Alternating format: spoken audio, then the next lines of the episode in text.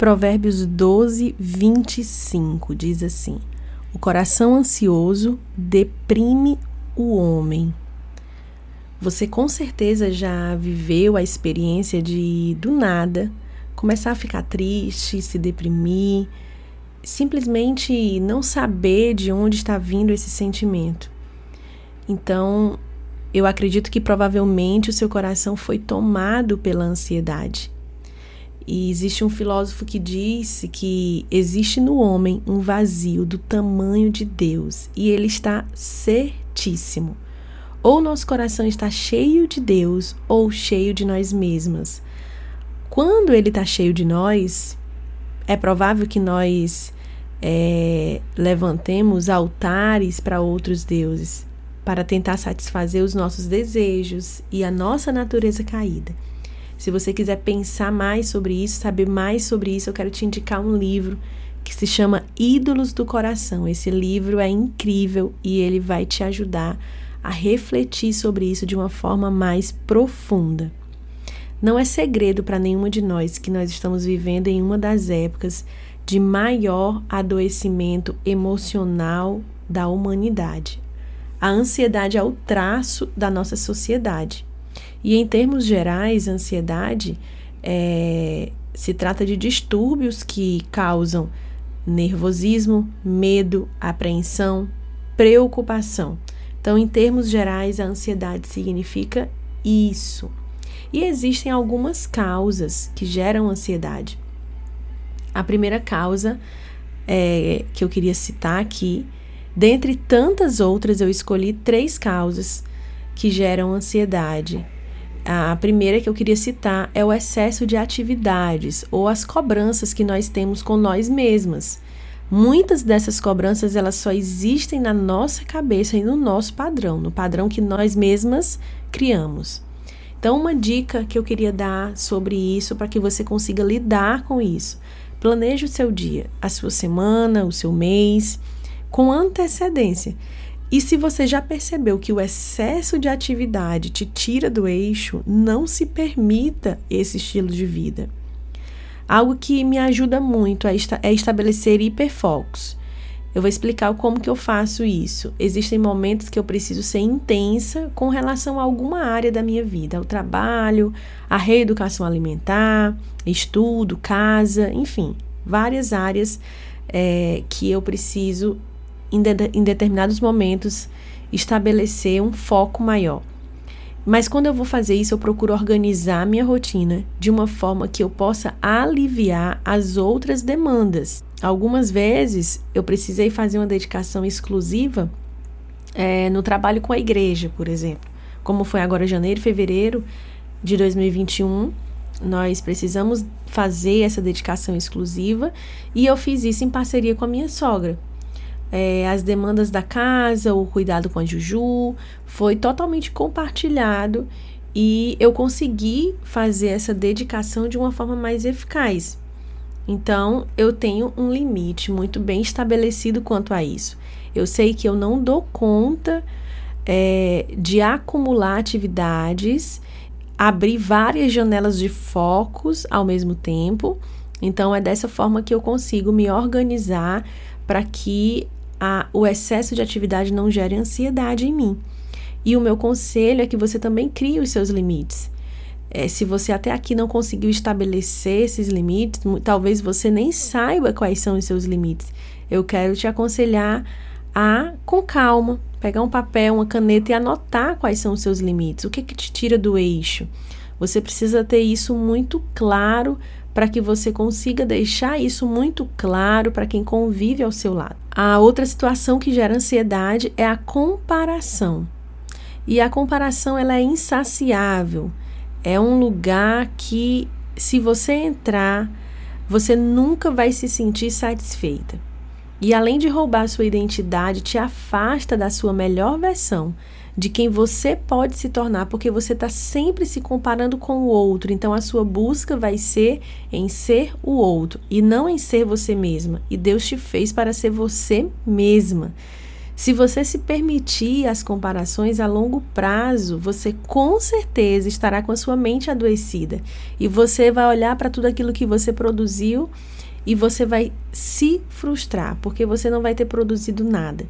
E a dica que eu quero te dar com relação a isso é que você procure algo em você que te torna única, que te torna singular, diferente de tudo e de todo mundo. Existe uma outra causa de ansiedade que tem muitos estudos já sobre isso, que são as redes sociais, o uso em excesso das redes sociais.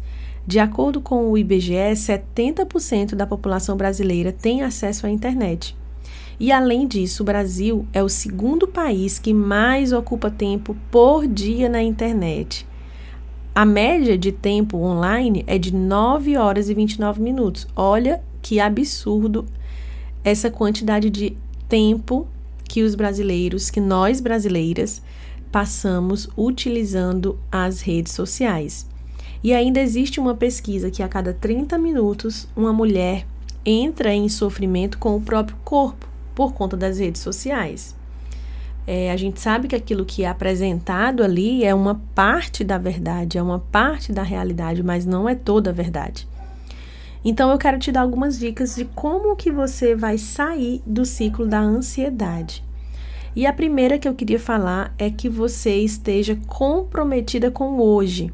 Em Mateus 6,34, Jesus diz assim: Portanto, não se preocupem com o amanhã, pois o amanhã trará as suas próprias preocupações. Basta cada dia o seu próprio mal. E o que, que nós precisamos todos os dias? O que, que nós precisamos trazer para o nosso hoje? Nós precisamos de oração, separar um tempo de oração todos os dias. Isso aqui é fundamental. Nós precisamos de gratidão. Torne a gratidão um estilo de vida. Traga o sentimento de gratidão como um estilo de vida, com as coisas simples do dia a dia. Eu lembro que durante o período que eu fiquei na UTI, é, eu fui privada. Na UTI você não tem como ter acesso a praticamente nada da sua rotina, da sua vida normal. Então eu fui privada de muitas coisas, assim como se você já tiver vivido essa experiência, você também foi. E tudo que eu mais queria era sair da UTI e ir para o quarto, porque no quarto eu ia conseguir viver um pouco é, da minha vida normal, né? Mesmo estando ainda dentro do hospital. E eu lembro que um dia é, o meu cunhado chegou lá com o meu lençol de olhos. é um lençol que eu uso para dormir e coloco nos meus olhos. E aquele dia, naquele dia, eu fiquei tão feliz, tão feliz. O meu coração foi tomado por tanta, tanta gratidão, por eu sentir o cheirinho de casa, que esse sentimento de gratidão ele passou a ter um novo significado na minha vida. E o banho, poder tomar banho sem os fios, poder deitar na minha cama, poder olhar na janela do meu quarto, ver a rua de casa, tudo isso foi gerando um sentimento de gratidão muito grande a gratidão por ter voltado, a gratidão por estar ao lado do meu esposo, da minha família, da minha filha. É, eu tive na, estive na UTI, logo depois que a Juju nasceu, ela recebeu alta e eu fiquei, fiquei 13 dias no hospital. Então foram dias bem difíceis e eu fui tomada por esse sentimento de gratidão depois que eu cheguei em casa. A outra coisa que não pode faltar no nosso dia é meditação, trazer à memória aquilo que pode dar esperança nós precisamos aprender como meditar. Essa prática que nós abrimos mão, ela é bíblica e precisamos vivê-la. Se você quiser saber mais sobre isso, eu te indico um livro chamado Celebração da Disciplina. Ele fala sobre as disciplinas espirituais, é um livro incrível e que com certeza vai acrescentar muito à sua vida. Depois nós vamos trazer aqui algumas práticas sobre meditação e eu quero ajudar você a entrar nessa dimensão da meditação. A outra prática que nós podemos estabelecer para a nossa vida, para que a gente saia do ciclo da ansiedade, é estabelecer uma rotina diária e os seus limites. Então, essa rotina diária ela te ajuda muito. Você pode usar um planner, você pode usar um papel comum, você pode pregar na geladeira, enfim. Você pode estabelecer uma rotina diária de atividades e de alimentação. Isso durante muito tempo foi, foi assim um divisor de águas na minha vida. Eu estabelecia toda a alimentação semanal, é algo que eu gosto de fazer, de tempos em tempos eu volto para isso.